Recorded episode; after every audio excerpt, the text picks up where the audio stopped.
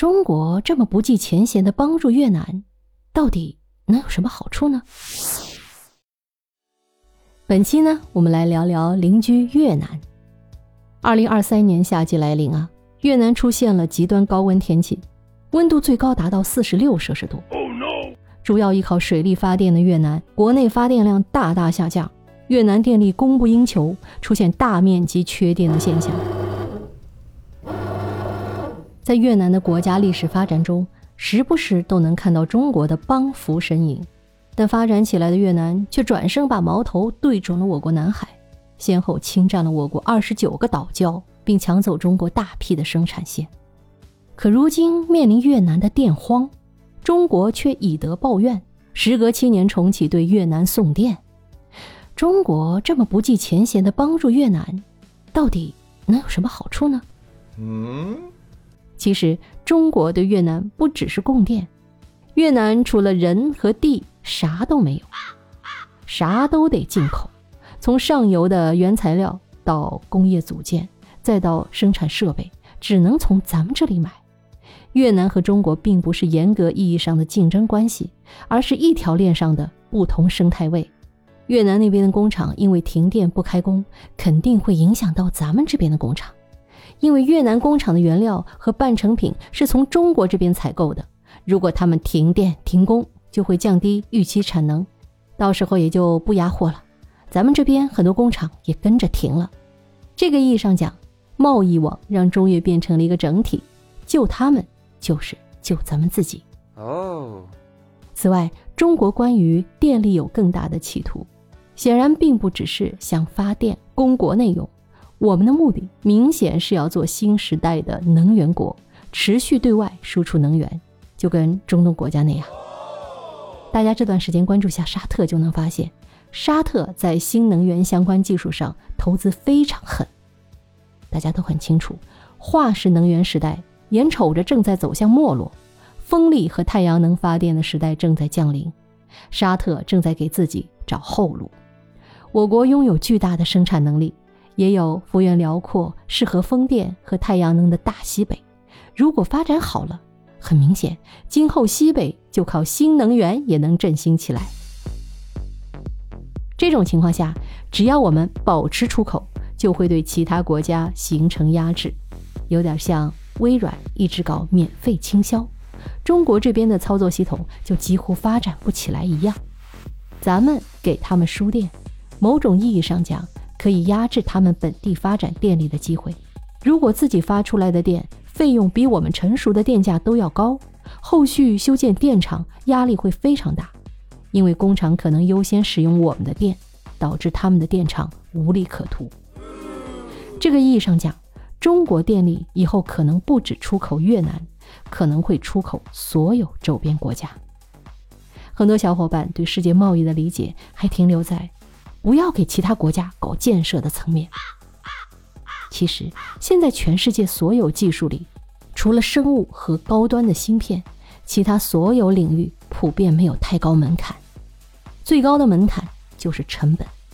比如一座桥梁，中国可以以相对较低的成本搞定，发达国家可能需要较高的成本，但是极少有真搞不定的。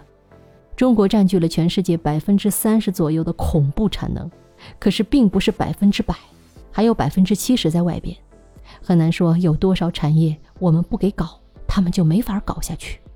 中国最大的优势依旧是成本哦。更关键的问题是，制造业是需求驱动的，也就是说，看着好像制造能力超级强，可是越强的制造能力，越迫切需要订单。那些工厂和企业真正的生命线都是订单，一旦长时间缺订单，可能很快就扛不下去，要倒闭了。懂了这个，就懂了为啥我国还在帮印度和越南这些国家搞基础建设。就算你不给他们弄，他们也会找别人搞定，还不如我们把这些订单接了。毕竟那些土木老哥们儿，如果长期没订单、没活干，企业也就扛不下去了。但是换一种思路。如果我们的低价电力和产能持续输出，那些国家自己可能就很难发展起来，慢慢就开始依赖中国了。我们也能给自己的产能找条出路。所以啊，不得不说的是，越南确实抓住了历史的机遇，尤其是低端制造业从中国向海外转移的这股浪潮，还有中美贸易冲突背景下大量贸易品需要到东南亚贴牌的需求，越南制造业实现了突飞猛进。我们这边也得调整思路，历史上没有任何一个国家能长期守住低端制造业，那玩意儿利润太薄了。每个国家和地区发展一段时间后。就会发现，低端制造业上机器人不划算，招人又招不到，最后只能向低收入地区转移。如今越南的那些产业，最早在英美等发达国家，后来又到了日韩，随后又转移到了中国，如今又再向越南转移。没啥办法，经济规律使然。我们唯一能做的，就是向产业上游攀登，并且向高端制造的方向转移。除此之外，可能也没别的办法。虽然在制造业方面，越南抢走了我国大批生产线，但实际上这些生产线更多是中低端的组装拼装产线，产品的原材料、半成品、设备技术等还需从我国购买。一定程度上，我们和越南形成的其实是一种上下游的关系。对于越南来说，中国是他们最大的贸易伙伴。最大的进口市场和第二大的出口市场，而越南则是中国在东盟最大的贸易伙伴，双方一荣俱荣，一损俱损。因此啊，给越南送电，使越南国内制造业继续发展下去的同时，我国也能继续保持上游产业链的出口供应。否则啊，在电力的冲击下，为减少利益损失，从中国迁往越南的产业。转头再迁往墨西哥等新兴国际制造业产地，这样下来，不仅我们的原材料、半成品出口成本上升，份额也会大大减少。再者呢，这些送过去的电也不是白送啊，而是有一定售价。虽然我国在用电高峰期会有一些限制措施，但整体来看的话，我们的电是够用的。可与其他产品不同，电力不能储存。发多少用多少，用不完就会白白浪费。相比之下，还不如卖出去。所以，向越南售电不仅可以缓解他们的用电危机，我们也能从中获取相应的收益。哇哦！并且通过电力以及基础设施的建设，还能让越南对我国的电力产生依赖。这在一定程度上就相当于掌握了他们的经济命脉。再加上中国与越南处于邻国的关系。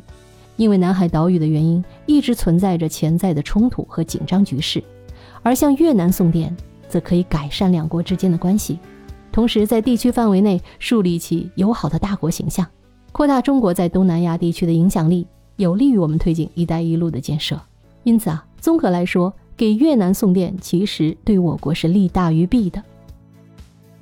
客观的讲啊，越南有点像一个脑子不错，还算努力。又有大哥提拔指点的寒门子弟，这些年呢，确实走出来了一条路。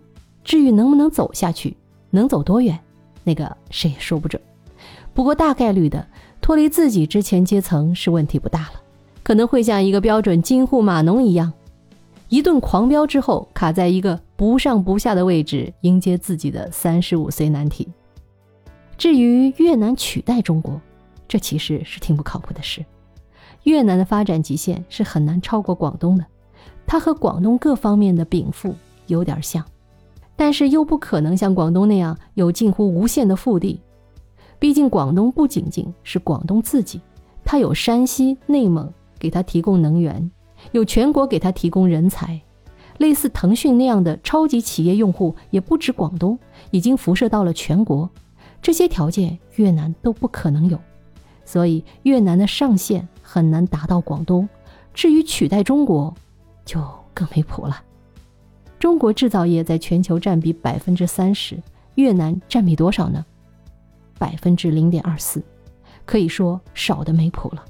越南对中国几乎没啥威胁，甚至可以说中国外部问题并不大，真正的问题还是内部，比如发展内需，提升老百姓的消费力，解决后房地产时代的财政难题。这些都比越南麻烦的多，也重要的多。好，密室里的故事，探寻时光深处的传奇。感谢您的收听，我们下期见。